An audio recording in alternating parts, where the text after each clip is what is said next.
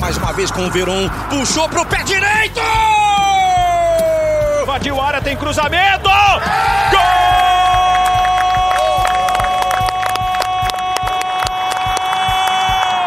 Diego Souza! Cantou lá pra dentro da área, o toque de cabeça, gol!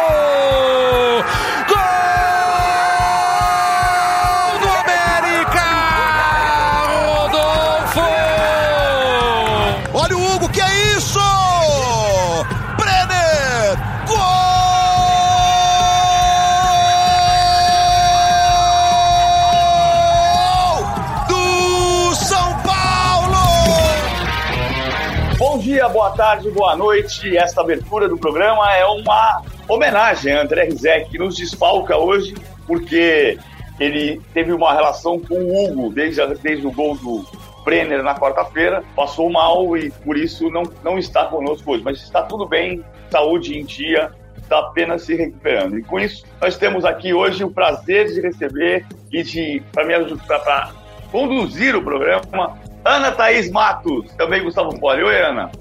Tudo bem, TV? Bo- Bom dia, boa tarde, boa noite, Poli. É, vamos fazer juntos isso aqui, né? Vamos fazer rodar a rodada da semana de Copa do Brasil brasileira e também seleção brasileira. Tudo bem, Poli? Tudo bom, Aninha? Bom dia, boa tarde, boa noite.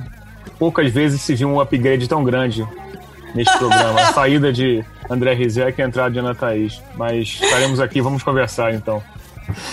Bom, gente, eu acho que é, para a gente começar a, a, esse, a mesa dessa sexta-feira, né, projetando o final de semana, não tem como a gente não falar da primeira rodada das quartas de final da Copa do Brasil. É, mais um grande embate, duelo, como vocês é, achem melhor, entre Rogério Ceni e Fernando Diniz, ou entre Flamengo e São Paulo, né, que tem nos proporcionado aí, pelo menos na atual temporada, grandes expectativas. E dessa vez não foi diferente, estreia do Rogério Ceni à frente do Flamengo, mais uma vitória do Diniz sobre o Rogério, né? Aliás, é, tem aí uma longa trajetória de vitórias em cima do Rogério, nunca perdeu, na verdade, Fernando Diniz como técnico, desde lá do Aldax. E agora nós tivemos um jogo que se passou muito pela expectativa do que já poderia fazer o Rogério e do que o São Paulo poderia responder. PVC, como é que você viu essa expectativa é, se confirmou ou não dentro da partida o que o Rogério, em poucas horas, conseguiu já fazer com esse Flamengo?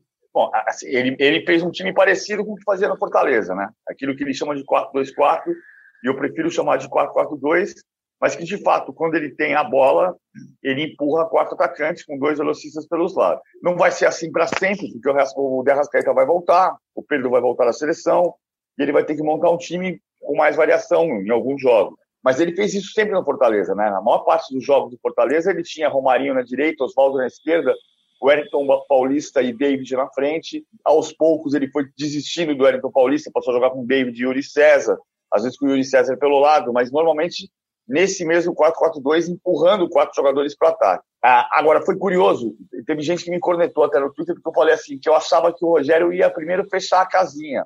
E não é que ele não fechou a casinha, ele não jogou na, ele não jogou na defesa, mas ele é, tentou melhorar o sistema defensivo, ele teve 42% de posse de bola, tem alguma estatística que deu 50%, no, no Footstats eu vi 42% de posse de bola, mesmo assim finalizou muito mais. Ah, o Flamengo merecia ganhar o jogo, mas ele tem que resolver coisas como, por exemplo, a situação do gol. O Hugo é muito bom goleiro, me chamou a atenção o fato de o Rogério ter feito uma instrução muito longa para o Hugo quando ia, quando ia entrar em campo. Ele não pode se furtar disso, mas ele não está tão habituado a ver instruções tão longas para goleiros entrando em campo. Eu não sei se isso fez bem ou se isso pode ter aumentado a, a apreensão do Hugo. Porque o Rogério é um ídolo para essa geração inteira e para os goleiros principalmente. PVC tocou em vários pontos que a gente pode desmembrar sobre esse papo, Poli, mas eu queria é, abordar também um seguinte ponto. Eu li uma crônica, não uma crônica, né? Na verdade, um texto ali sobre o que já esperado esse Flamengo com o Rogério no GE. Globo, o texto do Caê Mota, e ele fala o seguinte ponto, né? É, Rogério espelha o time de 2019 do Jorge Jesus, com algumas é, variações aí do time do Fortaleza, como já disse o PVC, e aí eu fiquei pensando, é, a cobrança é sempre retomar o que foi o trabalho do Jorge Jesus. Só que é um outro técnico com outras ideias. É, Poli, você acha que de, de repente o Rogério. De repente não, o Rogério vai correr o risco dessa comparação. Mas qual vai ser o, o, o diferencial dele nesse modelo de jogo, na sua opinião, para não ficar sempre na expectativa que vai ser aquele Flamengo do Jorge Jesus? Esse duelo, esse duelo vai ser eterno, né? Assim, qualquer técnico que entre no Flamengo agora vai ter como parâmetro o Flamengo de 19, o Flamengo de Jesus. E, e é meio cruel, né? Porque, assim, aquele Flamengo atingiu um, uma, um estágio na América do Sul que a gente não viu assim, talvez o River do Gadiardo seja a comparação, assim, em termos de futebol, em termos de resultado, em termos de dominação em campo mesmo, né? Porque a sensação que a gente tinha era que o Flamengo ia ganhar todo o jogo. Assim, tanto que quando o River equilibrou o jogo contra o Flamengo, a gente ficou surpreso, né? Que a, gente, a gente não, quem estava acompanhando aquele Flamengo. Então, assim, a, é, a exceção, claro, do jogo com o Liverpool, o Flamengo foi protagonista em quase todos os jogos da temporada passada. Acho que o desafio do Rogério é muito grande, embora o elenco dele especialmente ofensivamente, seja melhor do que o que o Jesus tinha. O problema é exatamente defensivo. E não é defensivo quando a gente fala ah, o problema é o Gustavo Henrique, o problema é o desfalque do Rodrigo Caio. O problema é que o, o, o, o, sistema do Jesus, e acho que nesse jogo a gente já viu um ensaio disso, ele fazia da marcação alta e do descanso com a bola uma, são seus paradigmas. Então, assim, com, com o Bruno Henrique e o Gabigol, ele conseguia marcar uma pressão muito agressiva e ficava com a bola quase o tempo todo. Nesse jogo contra o São Paulo, ele enfrentou, talvez engraçado, o time um time que não, não, não, vai, não, dava, não dá essa percepção, quer dizer, não dá essa condição, né? O São Paulo marca bem ofensivamente. Assim, é, se você reparar, o gol do Brenner sai e alguns lances de perigo do São Paulo saíram, porque a marcação alta do São Paulo é bem executada. O balanço ofensivo, você vê o seguinte, eles marcam pelo lado e aquele, o Arão recua para buscar a bola, tem alguém do São Paulo que acompanha. Né? O Gerson tenta recuar na diagonal para também buscar essa bola, o Luan avançava, o Dani Alves avançava. Então o São Paulo sabe marcar ofensivamente. Ano passado, nos Jogos do Jesus, raras vezes você via o time brasileiro conseguir fazer essa marcação alta de forma competente. Então o São Paulo dificultou a vida do Flamengo também. O, o, isso que eu, o Diniz é muito bom treinador. As questões que o Diniz apresenta são exatamente defensivas, ironicamente. Né? O São Paulo se expõe demais e, e corre risco demais na sua saída de bola. O jogo podia ter sido facilmente 2 a 1 um Flamengo se o Arrascaeta faz o gol ou dá o passe para o Bruno Henrique na bola que o Bruno Alves não dominou. Então, assim, vai, é um conflito interessante de ideias de dois jogadores, dois treinadores que gostam de arriscar. Então, é, só que eu acho muito precoce a gente tentar adivinhar o que o Rogério vai conseguir no Flamengo, porque foi, foi muito pouco, né? Muito jogo. Mas já, eu já vi uma melhora é, de consistência do time. Eu achei que a, a marcação, especialmente a marcação alta, em alguns momentos já funcionou. E, e, acho que os desfalques que ele tem, assim, especialmente o desfalque do Rodrigo Caio e a perda né, do Pablo Mari, ainda não permitem que a, a, a linha, a, a, linha se mova com a mesma competência. Agora, se a gente for pensar em elenco, o Flamengo continua favorito, né? O, time, o elenco do Flamengo é, é, é, o time do Flamengo é melhor que o do São Paulo individualmente falando. Vamos ver se, se o Diniz vai conseguir de novo equilibrar o jogo. É, o, Poli, o, Poli já, o Poli entrou um pouco no assunto do São Paulo, já para a gente também abrir aí o, o, debate sobre o Diniz.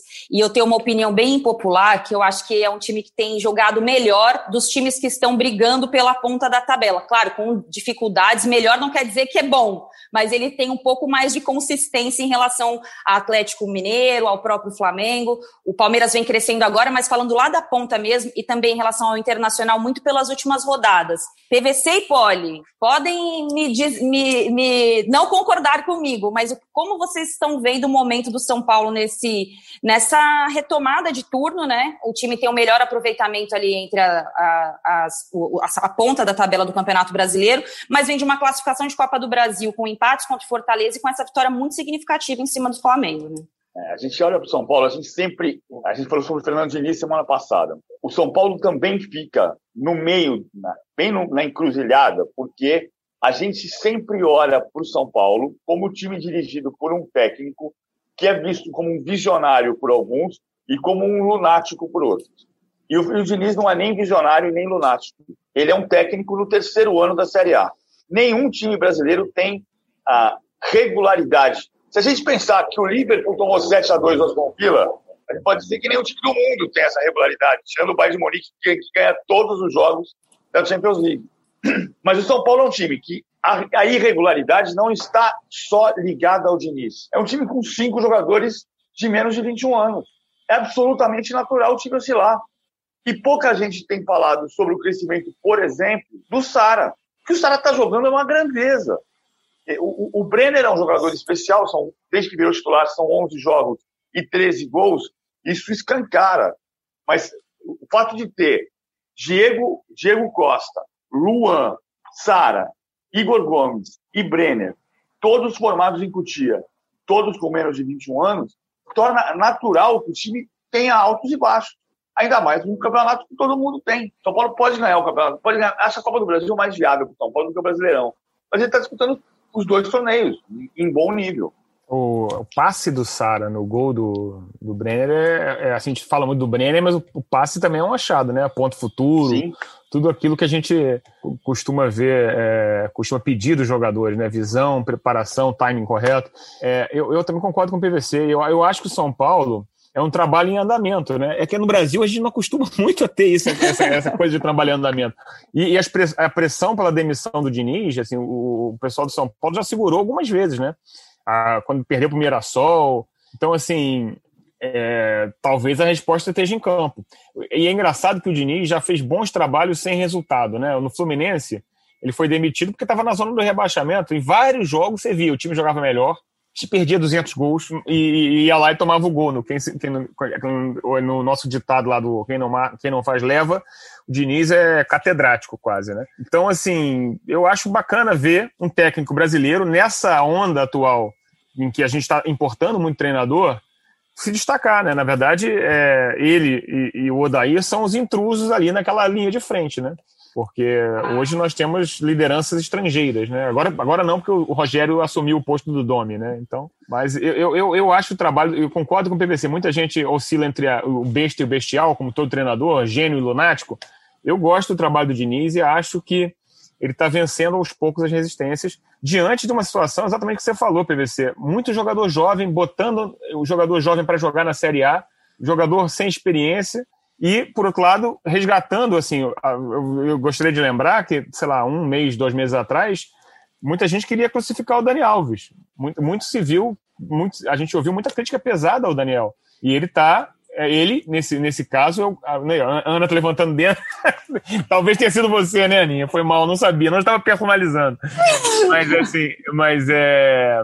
Mas eu queria dizer assim, o, o, nesse jogo, nesses jogos recentes, ele está saindo como condutor de São Paulo. Eu lembrei até aquela palavra italiana, condottieri, né? Que era o jogador que conduzia o time. O Dani claramente é isso no São Paulo atual do Diniz, né? Não sei se para ajudar, começou uma obra aqui em cima do meu prédio agora.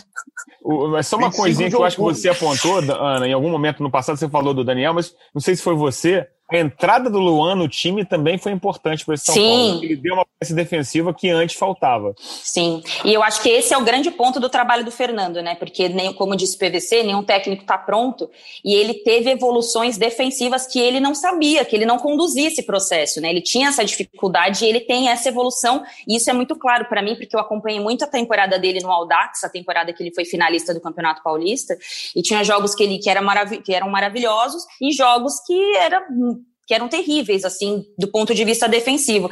Agora, tem algumas situações é, que se cruzam entre as duas equipes, né? O Poli falou muito da linha alta da zaga do, do Flamengo, que era uma marca registrada do time do Domi, e do Domi não, perdão, do Jorge Jesus, e tem a questão da saída de bola do time do Diniz, que ficou muito evidente no jogo contra o Flamengo, né? Então, de alguma forma, é, as linhas de defesa, cada uma dentro das suas características, tem demonstrado certas fragilidades. Inclusive, esse final de semana eu gravei para o Bom Dia São Paulo sobre um, um, um pequeno defeito que o São Paulo tem que ficar esperto para enfrentar o Fortaleza no brasileiro, e é muito isso pela forma que o Fortaleza atua.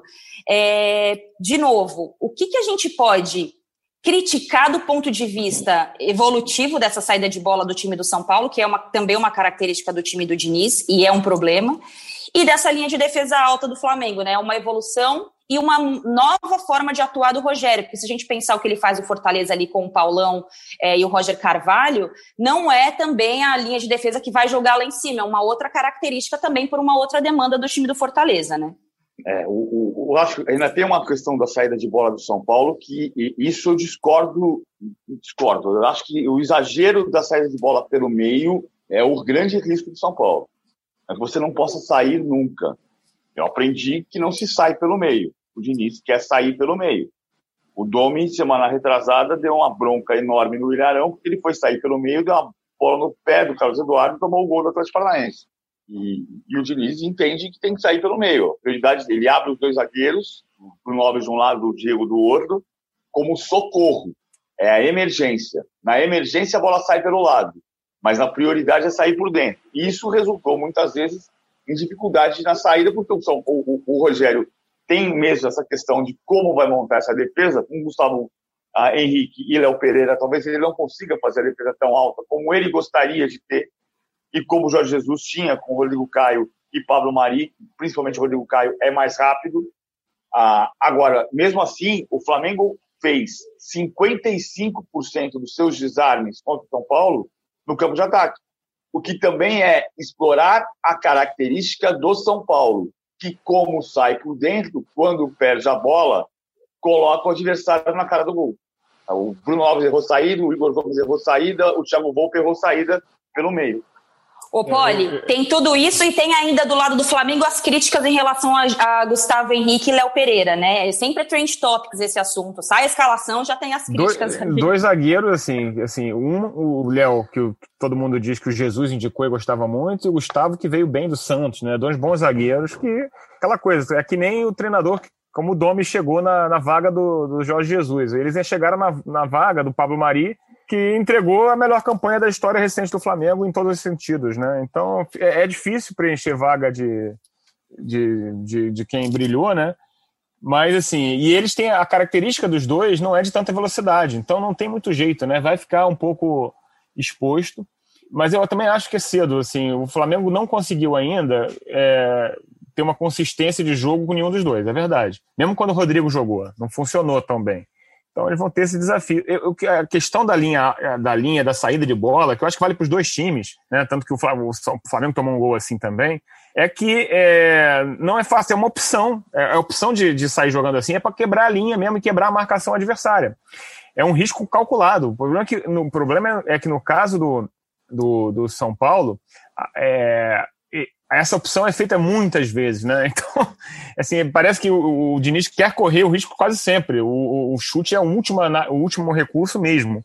E aí acaba criando, criando oportunidade para o adversário em quase todo o jogo. Mas, assim, também, assim, de, de algum tempo para cá, a gente tem visto que o São Paulo tem conseguido também criar oportunidades a partir disso, né? Que quando você quebra a primeira linha de marcação, você fica muito favorecido. O, o time do Jesus tinha uma característica que era, era, era muito, muito marcante para mim, que era não só era muito bem, muito eficaz essa marcação de primeira de linha alta, como quando alguém conseguia quebrar, especialmente pelo meio, em geral o Arão e o Gerson faziam uma faltinha. E não raro o Bruno Henrique também. Era aquela a chamada falta tática. E, esse, e isso eu não tenho visto tanto nesse time, nesse time do, no, nos times do Domini e do, Rogério Ceni E também não tenho visto, não vejo Eu vi algum momento nesse time do, essa falta no, no, no São Paulo agora, mas é, uma, é, é, um recurso, né? Que, que a lei mais ou menos permite, aquela faltinha quando você para impedir que a sua linha seja quebrada. É, o, o, teve um, um, lance desse jogo agora. O, o Dani Alves fez uma falta no Gerson dessa maneira. O Gerson dá a virada no meio e o Dani vai lá e faz a falta e derruba o Gerson. Mas repara que no lance do gol do Flamengo, do primeiro gol, do gol do, do Gabigol, o Vitinho quebra a linha lá atrás, dando dois dribles, e ninguém faz a falta tática. E aí cria-se a superioridade lá na frente, porque o gol do Flamengo saiu de uma marcação alta do São Paulo também. Porque você vê, não é tão. É, é, é, é, uma, é uma questão mesmo, mas tem benefícios também de você sair com a bola no chão. Se você conseguir quebrar a linha, a sua, você cria chances, né? O São Paulo, a gente o primeiro gol muito... do São Paulo nasceu assim. Nasceu por sair, é. por dentro. Começou por dentro, chegou no Sara e saiu o passe. Desculpa. E a gente fala muito. Não, tá certo, tem que interromper mesmo. A gente tá, fala muito do erro do Neneca, só para a gente já encerrar esse é, Flamengo São Paulo, é, o, erro, do Hugo, né? Porque ele quer ser chamado de Hugo, perdão. É, mas se você olhar bem a imagem, tem muitos jogadores do São Paulo no campo de ataque esperando a pressão, né? E numa reta final de jogo ali, fazendo a pressão. Acho que isso chama muito atenção e caracteriza muito isso que vocês dois estão falando, que é essa característica do time do Diniz. PVC e Poli, considerações finais finais sobre esse jogo, expectativa para o jogo da semana que vem. Ah, bom, deixa eu falar. Vou falar primeiro, então. Não, eu acho assim, você, você anotou a questão da marcação alta do São Paulo, que é bem feita e dificulta, dificultou a saída do Flamengo. É, porque no fundo é uma grande briga por posse de bola, né? E o São Paulo teve mais nesse jogo, aparentemente. É, você força o, o outro time a devol te devolver a bola. Agora, a minha, minha expectativa é, eu acho que o Flamengo continua favorito, porque individualmente é muito superior. Só que o São Paulo conseguiu uma vantagem e, não, e mostrou que não vai ser fácil, né? Mostrou que não vai vender fácil. Ainda tem a estatística a seu favor, né? Mas quando, quando eu tenho, a gente sempre tem a sensação, né, de quanto, quanto mais se fala em tabu, é, parece que está querendo que ele seja quebrado. não sei. Bola contigo, PVC. É, eu, o símbolo disso que você falou, da capacidade que o Flamengo pode ter de reverter, de mudar o resultado, é o Fernando Diniz no, no, na beira do campo de reservas, depois impedindo o Luciano de comemorar. Não é para comemorar. Não ganhou nada ainda. Tem o segundo jogo ainda. Agora tem um nível de concentração, uma vantagem do empate. Eu acho que o São Paulo pode classificar, mas é, é aberto. Bom, vamos seguir aqui com os outros três jogos dessa rodada, rapidinho. Palmeiras 3, Ceará 0, PVC. Palmeiras sem oito titulares, resolveu o jogo ali praticamente em cinco minutos, claro que não, né? Porque também depois teve que administrar. Mas eu acho que com o, o, São, o Palmeiras tem demonstrado cada vez mais projeção de futuro daquilo que se espera do, do, do, Palmeiras há tanto tempo, né, PVC? Um time que, que ganha jogos sem sofrer tanto como foram nos últimos, como foi nos últimos anos, né? É que o Abel Ferreira sabe porque ele foi contratado. Ele foi contratado para fazer exatamente isso. Quando se fala academia, não é porque você vai jogar como nos anos 70. Futebol é diferente dos anos 70, mas é sabe, jogar com uma tranquilidade, sem ter aquela aflição do último minuto, que a bola sempre batia, bate na trave, sai pra, vai para escanteio, sobrevoa a grande área, e ele está conseguindo fazer isso. O primeiro tempo, do, parece que o Palmeiras massacrou o Ceará.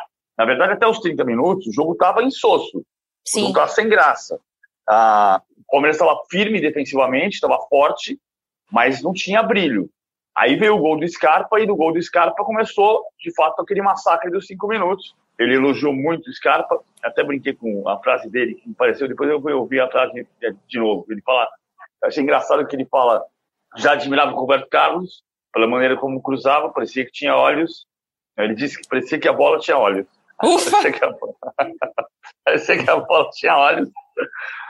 E ele fala muito bem, ele, ele se expressa muito bem sobre o que quer, inclusive sobre o que chamou o Ceará para dentro do campo dele, do Palmeiras, porque ele fez a alteração colocando Imperiur e passando a jogar com três zagueiros, linhas de cinco defensiva, porque ele tinha avisado aos jogadores que precisava fazer testes para entender o que o elenco pode proporcionar, já que ele acabou de chegar e não conhece o elenco tão bem na prática. Ô, Poli, eu vi dois, dois jogadores fora de posição nessa rodada. Gustavo Scarpa no Palmeiras, Marcos Guilherme no Internacional, por situações diferentes. Mas um pouco do que, pegando carona na fala do PVC, é, o Abel Ferreira já tinha falado que ele vai ter que usar os jogos para fazer os testes. Isso é muito cruel, né? Porque não tem tempo para treinar, são muitos jogos e, de fato, os testes estão feitos nas partidas. Em contrapartida, é, tem alguns testes que, se puder não fazer, não faça. Que foi o que aconteceu no Inter e América 1 a 0 que foi ali a tentativa do Abel de tentar modificar a equipe no segundo tempo e realmente não entendo a intenção dele, mas não deu muito certo. É, como que você vê essa possibilidade, Poli, que, que de tentar fazer a evolução do time com muitos garotos é, da base, como é o caso do time do Palmeiras, e ao mesmo tempo brigando por coisas muito importantes, né? Por melhorar a campanha, a, a, a campanha dentro do Campeonato Brasileiro, por seguir se classificando nas Copas. É, como que você vê isso? É, eu acho que são, são distintas as questões, né? O Abel, o Abel verde, né? Por assim dizer, o Abel luso, tem, tem é, encontra uma situação melhor do que a do, do Abel do Abelão, né? No, no Inter.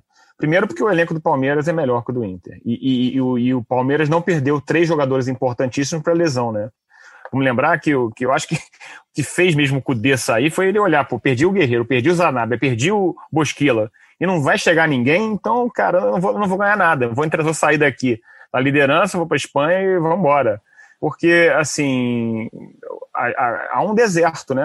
Assim, a, a, limitação do elenco do Inter é flagrante na concorrência com os, com, com os outros é, líderes do campeonato, tanto que sofreu e perdeu do, do América Mineiro num jogo em que o América teve mais perto de fazer o segundo do que o Inter, né? Então, eu acho que o, a, o Abel procurou uma, o Abel, o Abelão procurou uma alternativa. E é difícil, assim, ele não tem tantos recursos no elenco mesmo, né? Já o Abel Ferreira está olhando os recursos, até que está chegando recursos novos, né? Está chegando é, opções novas para ele qualificar um pouco o já bom elenco do Palmeiras. Não é excelente, mas é bom E ele, ele sofreu uma baixa também com a perda do Wesley, que vinha crescendo muito, né? Eu acho que são situações distintas e é compreensível que ele teste. Né? Só que, assim, ele está conseguindo testar com segurança, porque 3 a 0 na primeira partida da Copa do Brasil, pô, mais do que excelente, né? Então vai para a segunda partida com, uma, com um relativo conforto. E assim, ele deu sorte, entre aspas, a gente nunca sabe que, a realidade, mas no, no, no, sorteio da Libertadores, né? Todo mundo, se for analisar por favoritismo, já acha que o, que o Palmeiras tem um caminho livre até a semifinal. E até lá, ele tem tempo de testar e conhecer o elenco. O jogo do Scarpa, o Scarpa jogou várias vezes improvisado de lateral, né? Mesmo no Fluminense. E ele tem realmente um bate na bola muito bem talvez quem saiba é o começo de um caminho para resgatar o Scarpa, né? Que andou no Palmeiras num certo limbo, né? Na, naquela multidão de meias ali talentosos, mas não super craques, né? Lucas Lima, Rafael Veiga, Zé Rafael.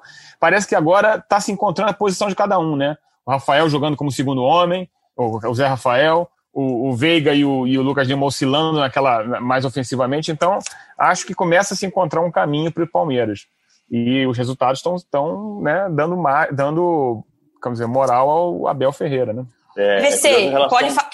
Do Abelinho, Abel, a relação do Abelinho com o Guto Ferreira, né? O Guto foi fazer estádio com o Abel ah, é. Ferreira lá no, no Esporte em Braga. E o Abel, o Abelinho reconheceu no, no Guto a dificuldade de fazer gol no Ceará. O Ceará é um time muito difícil de fazer gol. E vai ser um jogo difícil na, na volta. É que a vantagem de 3 a 0 parece irreversível. É, vai ser um jogo mais e... difícil pro Ceará, né? É. Não, e o Ceará fez uma partida muito abaixo do que faz, né? O Eduardo não foi muito bem. Acho que dos jogos que eu vi do Ceará na temporada, esse foi um completamente abaixo da crítica. Mas, mas assim, eu, eu, eu, vinha, eu vi alguns jogos do Ceará, é, por exemplo, vi Ceará e Botafogo. Achei o Ceará muito abaixo do que, do que se esperava. Eu achava que na, na Copa do Brasil ele rendeu bem rendia melhor do que. E nesse jogo foi mal, né? Não, não, não acho que o Ceará esteja numa boa fase, não. O PVC, só para a gente fugir aqui do Palmeiras um pouco, para a gente sair do Palmeiras, é... Rafael Veiga faz talvez a melhor temporada dele no Palmeiras ou é impressão minha? Eu acho que ele faz o melhor momento dele. A temporada, a temporada foi irregular, né? Ele começou recebendo chance do Vanderlei do lado direito, não rendeu. O Vanderlei puxou ele para dentro em alguns jogos, não andou. Aí acabou perdendo a posição, ele ganhou a posição com, com o Cebola, com o Andrei Lopes. Eu, na, me impacta muito o que o Andrei falou sobre a vantagem do, do assistente, do bom assistente nesse caso, né? Ele diz toda a instabilidade que o técnico brasileiro tem, o assistente não tem. Então, ele conhece o elenco do Palmeiras na característica e no desejo de cada jogador de onde jogar. Porque ele trabalhou com o Rocha, com o Filipão, com o Mano, com o Luxemburgo, e ele viu tudo que deu certo e que não deu certo. E ouviu os jogadores falando sobre isso. Então ele conseguiu botar o Zé Rafael numa posição que ele está à vontade e o Veiga também. É o melhor momento dos dois no Palmeiras. Tem muito a ver com a decisão do Cebola de escalá-los de uma maneira que eles gostam de jogar. É, caminhando para Porto Alegre, a dupla Grenal, Inter perdeu para o América por 1 a 0 Gustavo Poli já deu um spoiler aí do que foi um pouco as escolhas, que foram as escolhas do Abel, num jogo também ali em menos de 24 horas estava comandando o time. E o Cuiabá foi derrotado em casa para o Grêmio por 2 a 1 Curiosamente, todos os, os, times que trocaram de técnico nessa rodada não, foi, não venceram, né? Continua também com Fortaleza e Bahia no jogo atrasado da Copa do, do Brasileiro, que também não venceu Fortaleza. É, da dupla Grenal, é, tem me chamado a atenção porque o Grêmio tem jogado muito na, no limite e no limite tem conseguido vitórias importantes, a sexta vitória seguida do, do Grêmio somando Brasileiro e Copa do Brasil. E o, e o Inter que vem nessa, não sei se já pode considerar, mas uma queda em relação às atuações, né? ainda com o Cudê já não estava tão bem, veio daquela derrota para o Corinthians, depois o empate com o Curitiba, e aí tem a saída do Cudê, e me pareceu, eu, eu fiz o jogo, me pareceu que os jogadores sentiram muito a saída do Cudê. O primeiro tempo eles estavam irreconhecíveis do ponto de vista é, de ânimo mesmo, assim. Eles sabiam o que fazer, eram movimentações meio que mecânicas, mas sem aquela intensidade que o Kudê coloca no time. É, o que esperar da dupla Grenal para a próxima rodada, com base no que foram os dois jogos dessa primeira rodada das quartas? Eu acho que o Grêmio vai classificar. O Grêmio fez 2 a 1 um em Cuiabá, o Cuiabá foi muito abatido. O Marcelo Chamusca não sairia naquele dia, quem decidiu que ele saísse foi o, o vice-presidente Cristiano Dresch que disse que o, o Marcelo Chamusca estava com a cabeça já no Fortaleza. Na véspera, quando, quando chegou o boato de que o Chamusca estava indo para Fortaleza, troquei mensagem com ele, ele disse foco só no jogo do, do Grêmio, Mas o, o entendeu que ele, ele tinha que sair porque a cabeça já estava em outro lugar. E, fez, e faz diferença. O time estava montado, mas não tem o técnico no banco do lado ali, que, é que era a referência do time. O fato é que o, o Grêmio conseguiu fazer um bom primeiro tempo, o PP foi importante e depois acabou perdendo um pouco uh, na segunda etapa com a queda de produção do Jean-Pierre. O Grêmio vai classificar. O Inter, eu tenho muita dúvida do que vai acontecer com o Abel, se o Abel vai conseguir manter a mesma intensidade, o mesmo dinamismo que o Internacional tinha com o Cudê. Uh, acho que pode ser um problema de, de conseguir segurar uh, o, o mesmo ritmo. Eu acho o seguinte, acho que o Grêmio passa, eu acho que o Cuiabá, especialmente o Cuiabá que joga a Copa do Brasil, é muito abaixo, muito fraco, assim. Não era para ter ganhado nem do Botafogo na outra, na outra fase, ganhou porque o Botafogo está muito mal e nos dois jogos o Botafogo mandou no jogo. O Grêmio, para mim, passa fácil no, no Sul. No sul. Claro, futebol a gente fazia essas previsões, né? Não raro elas voltam para morder. No caso do Inter, é, é um jogo duro, mas o Inter é melhor que o América. Só que o América está, obviamente, numa fase espiritual melhor do que o Inter e ganhou. E a, e a classificação dele contra o Corinthians foi nesse modelo: ganhou fora de 1 a 0 e empatou em casa. Tudo bem que com aquele pênalti que até hoje eu me pergunto como é possível dar um pênalti desse. Mas empatou e classificou fase do Lisca doido e todo aquele clima em torno do América está muito bacana, né? Então, vamos ver. O, a questão do Inter, no fundo, é exatamente o que eu acho que a Ana mencionou. Parece que rola uma, uma, uma depressão, né? uma sensação de abandono com a saída do, do, do Kudê, que era um cara muito intenso e muito taticamente agressivo. Vamos ver, assim, o Abel sempre foi conhecido por conseguir motivar seus jogadores, né? E no Inter ele tem uma história enorme, né? Só que o Abel vive, claro, a pior fase da sua carreira como treinador. Então, para ele vai ser um desafio grande. E, e assim, não podia haver, não, acho que não pode haver é, cenário pior do que uma eliminação na Copa do Brasil tão precoce para um time da Série B. Sim. Que aí vai jogar o time numa, numa, crise, numa crise existencial, talvez, né? É, eu questiono muito o que se fala do Abel, porque o último tra bom trabalho dele, assim, foi aquele Fluminense, para mim, pelo menos, lá de 2017, quando ele foi cogitado até para ser técnico do Palmeiras na ocasião. Depois é, ele sai, né, no meio de 18, assume o Flamengo, não vai bem, vai para o Cruzeiro, não vai bem, vai para o Vasco, não vai bem. E eu acho que cada vez mais os jogadores de futebol se permitem menos o motivador e mais o trabalhador. Às vezes a relação nem é tão boa é, interpessoal com o técnico, mas o trabalho é tão bom no dia a dia que eu acho que o jogador se sente mais seguro para o que ele vai encarar. E eu não sei se o Abel tem hoje essa condição de mobilizar os jogadores dessa forma, deles se sentirem minimamente preparados para o que eles vão enfrentar é, do outro lado. O contrato dele até então, fevereiro de 2021, né, PVC? É, eu ia só lembrar uma coisa aqui, eu estou vendo só a, checagem das datas direitinho. Tem uma coisa que a gente sempre deixa, é, é claro que é uma questão particular, né? Mas ó, o último grande trabalho do Abel, eu estou de acordo, foi no Fluminense. Fluminense 3, Flamengo 3. Esse jogo final da Taça Guanabara aconteceu em fevereiro de 2017. O Fluminense ganhou a Taça Guanabara com a atuação de gala do Wellington Steel. Fevereiro de 2017. Em julho de 2017, morreu o filho do Abel. E, e uma coisa pode ter muita ligação com a outra. Com certeza. É, a família não está bem, você não está no mesmo nível. Claro que o torcedor do clube, o dirigente do clube, o Abel está acreditando que ele pode trabalhar e pode ser a melhor decisão para ele. E ele, e ele tomou a decisão de que ele recebeu um presente de assumir o Internacional na liderança, com chance de fazer um grande trabalho, de ganhar um título, seja Libertadores, seja Brasileiro, seja a Copa do Brasil, e depois parar. Que é um pouco a tentativa de fazer. Ele não, não vai mexer na história do Abel. Uh, o Abel é um técnico raro na história do futebol brasileiro. O Abel nunca foi o melhor técnico do Brasil, nunca foi o melhor técnico do Brasil. Mas o Abel é um cara que estreou como técnico no Botafogo em 1985 e 35 anos depois está num time grande. É, é, é, essa história ela tem um valor, não para chamá-lo de um técnico incontestável, mas é, é, é, é, acho que a gente precisa ter respeito pela trajetória do cara e o entendimento de que talvez não fosse o caso de ele estar trabalhando.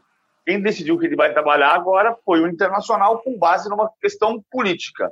O Inter tinha uma eleição, o Marcelo Medeiros disse que não se sentia à vontade para contratar um técnico e assinar contrato até dezembro de 2021, que ele não tem mandato para isso, e tomou a decisão de julgar que o time está pronto e precisa apenas de um gestor de pessoas. Acho que menospreza a função de técnico. Acho que é um risco que ele vai correr de o time não manter as mesmas características e desandar. Também podia desandar com o Cudê, até em função de todas as questões do elenco que o Poli já explicou. Eu, eu acho que o Cudê previu isso, né? Vamos lembrar que o Cudê vinha de maus resultados, né? Assim, alguns maus resultados. E ele já sentia que a situação era, era complicada, né? Agora, eu acho que o Abel é vítima de, do contraste e de uma mudança de paradigma que o futebol brasileiro começou a sofrer com a chegada do Jorge Jesus. É, vamos lembrar o seguinte: o Abel era o técnico do Flamengo, que classificou na Libertadores. Ele é, na, no papel, tão, também campeão da Libertadores, porque ele foi da primeira fase, né? E de repente a chegada do Jesus modificou completamente aquele Flamengo. Claro que o pessoal esquece que depois que o Jesus chegou, chegaram também o Rafinha, o Felipe Luiz e o Gerson, pequeno detalhe, né? Mas é, modificou aquele Flamengo de maneira é, brutal e, e, e transformou ele numa máquina de vitória. Então ficou muito ruim o contraste para o Abel. Isso impactou vários outros treinadores também, treinadores vencedores do Brasil nesse século, nesse milênio, né? Que de repente começaram a soar ultrapassados. E lembra, assim, há uma diferença entre ser ultrapassado e soar ultrapassado. Pô, Luxemburgo, próprio Mano Menezes, os grandes treinadores que comandavam grandes é, contratos, de repente os clubes brasileiros olharam, pô, pela aí, o próprio Filipão o, o, o Palmeiras do, do, do, Filipão, super líder, pega o Flamengo e é desmigalhado no Maracanã. Tudo bem que podia ter feito 1x0 antes, tá? o jogo talvez fosse diferente, mas foi 3 a 0 e o Flamengo mandando, no, mandando no jogo de maneira absurda. Então, assim, de repente houve um, um terremoto no futebol brasileiro e esses técnicos soaram, de repente, foi, foi, cara, é muito rápido isso, de repente soaram como pterodátilos, dinossauros. E não é tão assim, né?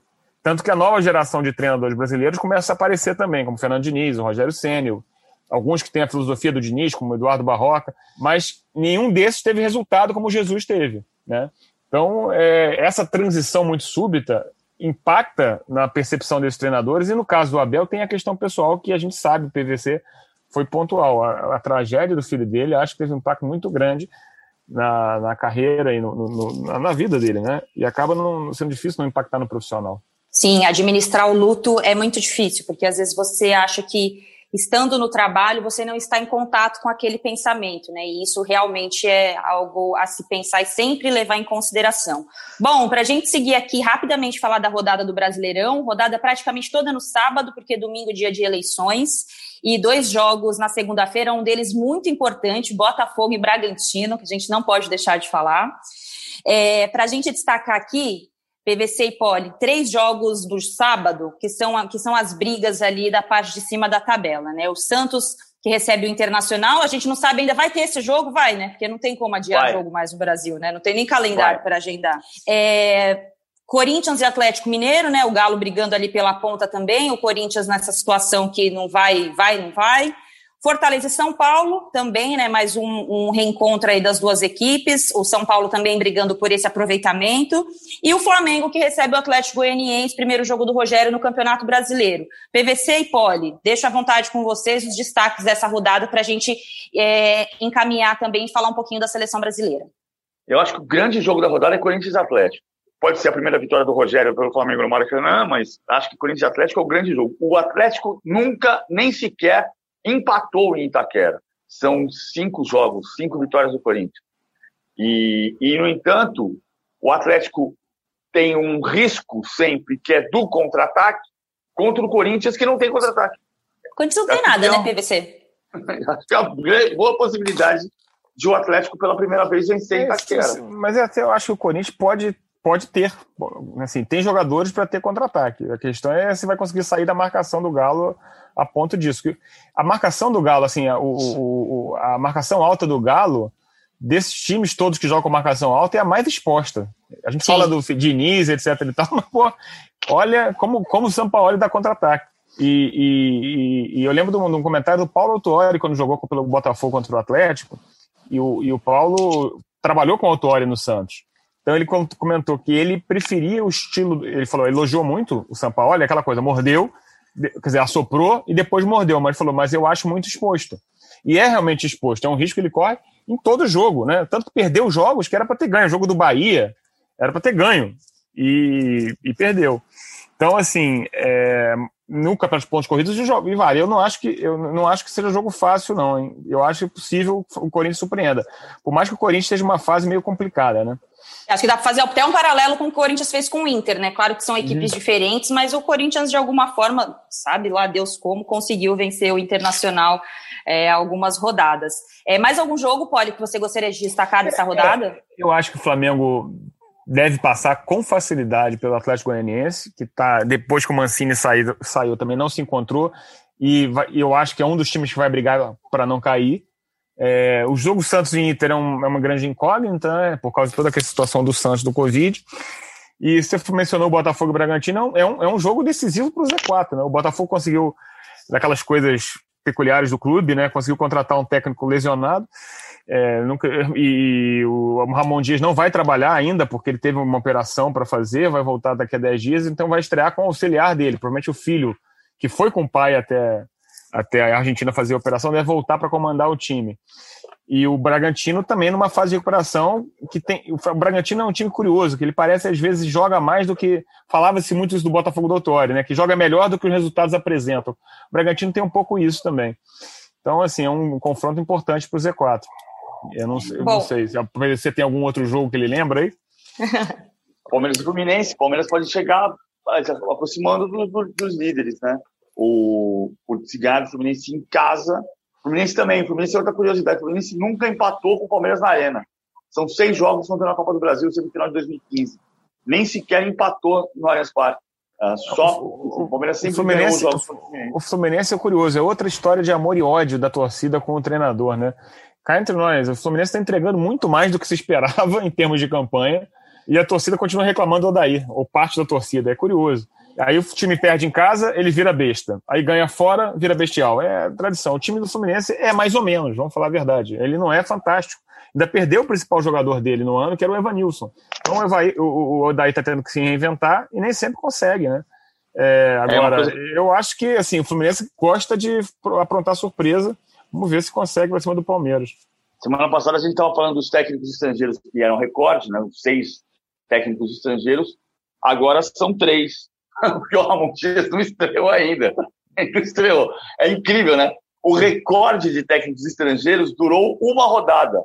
Porque em 2016 houve quatro estrangeiros e apenas na 19 rodada do campeonato de 2020 houve cinco técnicos estrangeiros. Na rodada seguinte, são três ou quatro, dependendo do filho do Ramon Dias, sem sentar no banco de reservas na segunda Mas, mas se não for o filho, vai ser o, o, o, segundo auxiliar, que também é argentino. Então vai ter um. então vai ter um gringo ali, é isso que importa. Um é disso que o futebol brasileiro gosta no momento. Mas é isso, gente. É, então, só repassando aqui a rodada: Santos Internacional, Esporte Vasco, Goiás Atlético Paranaense, Corinthians e Atlético Mineiro, Grêmio e Ceará, Fortaleza e São Paulo, Flamengo e Atlético Goianiense, Palmeiras e Fluminense, todos os jogos no sábado. E na segunda-feira teremos Coritiba e Bahia, Botafogo e Bragantino, a rodada do Brasileirão aí no meio das eleições e também da data FIFA. E aí Curitiba... a gente Curitiba e Bahia, desculpa, não, eu, eu que te cortei, Ana. Curitiba e Bahia também é um outro jogo lá do Z4, embora o Bahia tenha respirado, né? É, com, duas, com três vitórias seguidas, respirou jogando meio mal essas três vitórias. E, e jogando Curitiba, em casa, né? É, e Curitiba precisa botar. Curitiba que está também precisando é, respirar. Então, assim, a briga pelo Z4 esse ano, fora o Goiás, parece muito intensa, né? Ah, olha aqui. Tem 12 times brigando contra o rebaixamento, pelo menos. Vai, gente, vamos ser é. bem sinceros, vai. Bahia e Curitiba é o maior tabu da Série A. O Bahia não ganha do Curitiba desde 1985 pelo brasileiro. Então, ah, então é pouco tempo. O ano que eu nasci, eu sou jovem. Então é pouco é. tempo. Você nunca viu o Bahia vencer o Curitiba pelo brasileiro. Outra coisa curiosa do Bahia. O Bahia não está jogando bem. Qual técnico enquanto compartilharam o mesmo campeonato de 2020. Qual técnico fez mais pontos no Brasileirão? Mano Menezes ou Rogério Ceni? Ai, PVC. Ai. Mano Menezes, Mano é Menezes 15, Mano Menezes 15, Rogério Ceni 13. Só que o Mano com um jogo a mais porque ele chegou com um jogo atrasado a mais. O Mano fala sempre uma frase sobre o jogo a mais, que ele fala assim, é, tem um jogo a mais, mas os pontos já estão feitos. Os outros é que tem que correr atrás agora. Mas, mas, o Fortaleza também está na briga do Z4. Essa é uma questão, assim, para apontar. O Fortaleza está ali, perdeu do Bahia esse jogo. É, o Rogério deixou, apesar da boa, da, entre as boa campanha, o Rogério não, não livrou o Fortaleza disso, não. É, e abandonou o projeto aí pela segunda vez, né? Enfim. Bom, gente, temos rodada de eliminatória. É, Brasil joga hoje, é hoje, né? Sexta-feira, eu tô perdida no tempo. Contra a Venezuela, com algumas modificações, né? Com uma equipe que tem quatro modificações em relação ao último jogo contra o Peru. Estou colando esse dado aqui do GE. Globo. Escalação do Brasil com alguns pontos que a gente pode discutir aí. Eu sou bastante crítica ao trabalho do Tite, né? Mas é, vou jogar a bola para vocês. Brasil de Ederson, Danilo, Marquinhos, Thiago Silva e Renan Lodge, Alan, Douglas Luiz e Everton Ribeiro, Gabriel Jesus, Firmino e Richarlison. Sem Neymar, que foi cortado, não joga nem contra o Uruguai. É, temos agora Richarlison jogando ali na posição de nove. Eu vou confessar uma coisa para vocês dois e vou aproveitar para desmistificar algumas coisas em relação à seleção brasileira eu acho que a seleção está sempre jogando ali, ó. Embora vem de dois bons resultados, com placares bem significativos, mas é um show da burocracia ali. Gostaria de ouvi-los sobre a expectativa desse jogo contra a Venezuela. PVC. Eu gostei da seleção nos dois jogos. Eu gostei da seleção nos dois jogos. O primeiro jogo contra a Bolívia era um jogo muito fraco, o jogo contra o Peru foi um jogo difícil. Se o Brasil Sim. não jogasse bem, não ganhava aquele jogo. Tem toda a questão da arbitragem, é fato, mas eu, se o Brasil não jogasse bem, não ganhava aquele jogo. Desde 1968, o Brasil não fazia quatro gols jogando em Lima. E eu acho que ele criou uma alternativa tática para alguns jogos, não, não, serão em todos, não será em todos os jogos, ah, do Renan Lodge como ponta. Ele está tá puxando o Douglas Luiz para fazer a proteção do lado esquerdo e o Renan Lodge se manda como para fazer a amplitude pelo lado esquerdo. A, a, a, opção é o Firmino jogar um pouco atrás do centroavante, então ele vai mudar também o posicionamento do Firmino. Eu entendo que o Firmino vai jogar na função que jogou contra, contra o Manchester City pelo Liverpool, atrás do centroavante, mas não como ponta esquerda, porque o ponto esquerda desse time é o lateral, é o Lodge. Então ele está fazendo uma linha de cinco homens na frente, com o Douglas Luiz protegendo. E aí ele faz Gabriel Jesus, Everton Ribeiro como meia, o, o Richarlison centroavante, o Firmino atrás na meia esquerda e o Renan Lodge na ponta esquerda. Ele empurra cinco. O São Paulo fez um pouco disso no jogo com contra o Palmeiras, que o Arana foi ponto esquerda naquele jogo. Sim. O Alan, o Alan jogou por trás e na linha dos médios e, e, o, e o Arana jogou de ponta esquerda. O Renan Lodge funciona do mesmo jeito. A amplitude do lado esquerdo é o Lodge. Agora, o jogo da Venezuela é um jogo tranquilo, o jogo do Uruguai não é. O jogo do Uruguai é um jogo difícil. A Venezuela que tocou de técnico, empatou com o Brasil na Fonte Nova ano passado, era o Dudamel. O Dudamel conhecia muito o trabalho da seleção venezuelana, ele não deu tudo errado no Atlético, é verdade, mas ele conhecia a seleção venezuelana. O Peseiro não. O José Peseiro, primeiro, o José Peseiro estava doido para trabalhar no Brasil e não conseguiu o um emprego. Mas o José Peseiro nunca foi um grande técnico. E a Venezuela não fez gol ainda nas eliminatórias. Ô, Poli, é, você pode discorrer sobre o que você acha da seleção e sobre essas mudanças do Tite, mas tem um ponto que tem me chamado a atenção. O PVC falou dessa forma que o Atlético Mineiro jogou e tal.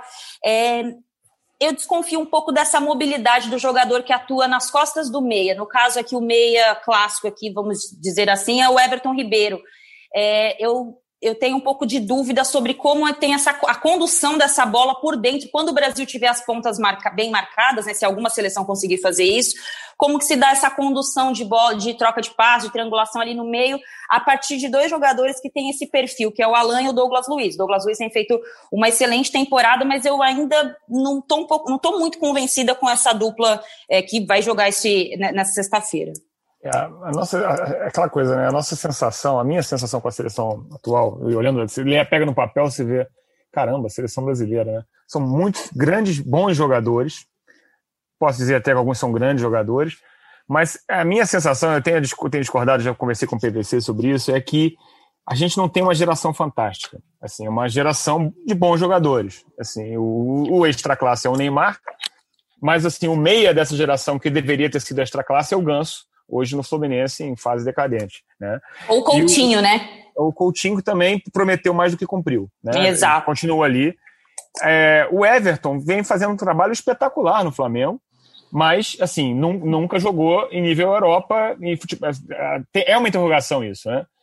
Esse meia, esse os dois volantes, né, os dois condutores que você falou, têm feito um ótimo trabalho, assim como o Casemiro. Só que eu, eu gostaria de ver o Gerson nessa posição. O Gerson no Flamengo tem jogado em outro nível, parece outro planeta.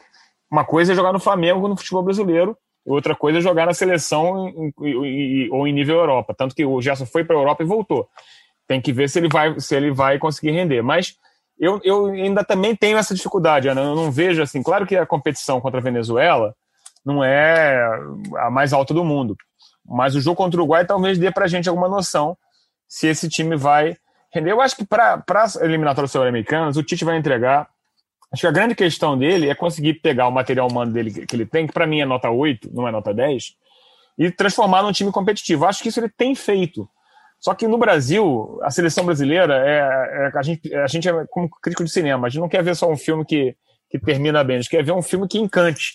E isso é, é um isso. desafio com essa geração.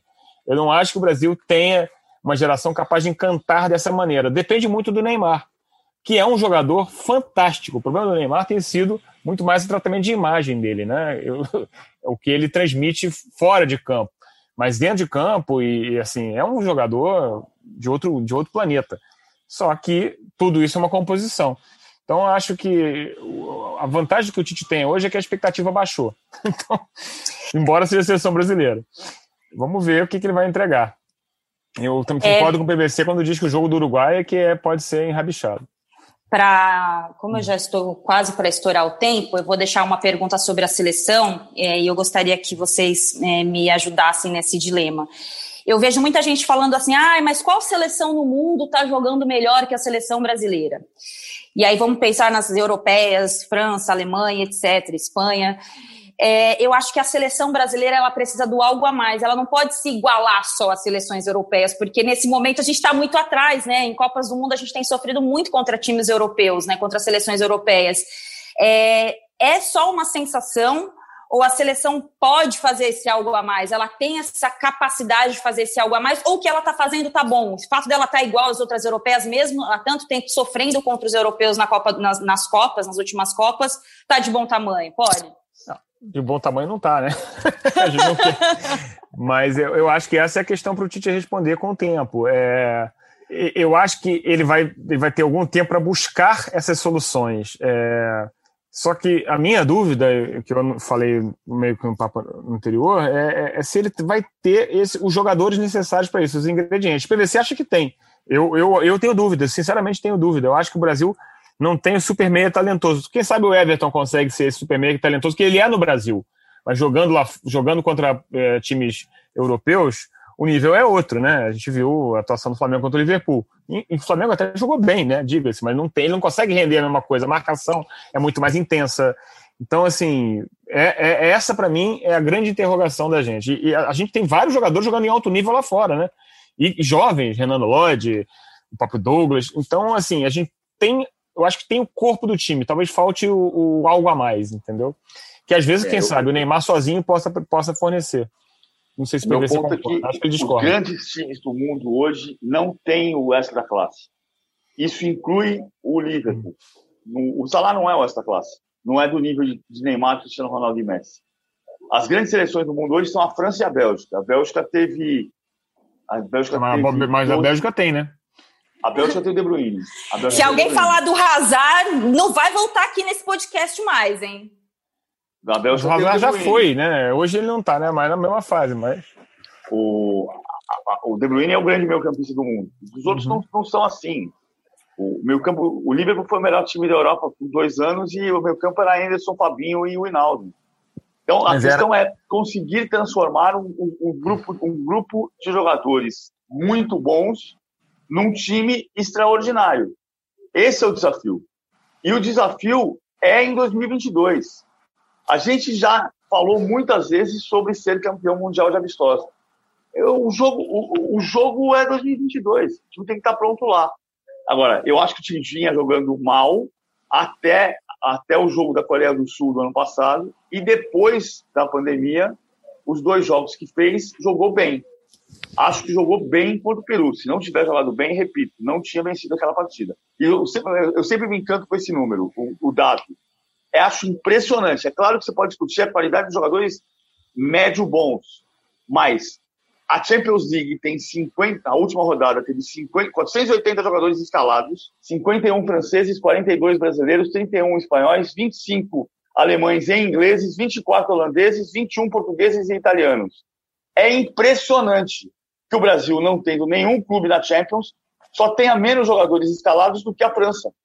E a França dos 51, evidentemente, tem 51 jogadores bons, espetaculares como Mbappé, bons como Griezmann e médio bons também. É isso. Lembrando que jogadores, alguns jogadores, né, como o, Gabriel Menino foi diagnosticado com Covid-19, desfalca a seleção, tem alguns cortes. É, considerações finais para a gente encerrar esse a mesa. É, Gustavo Poli, temos Campeonato Brasileiro, temos semana que vem Copa do Brasil, tem rodada da eliminatória.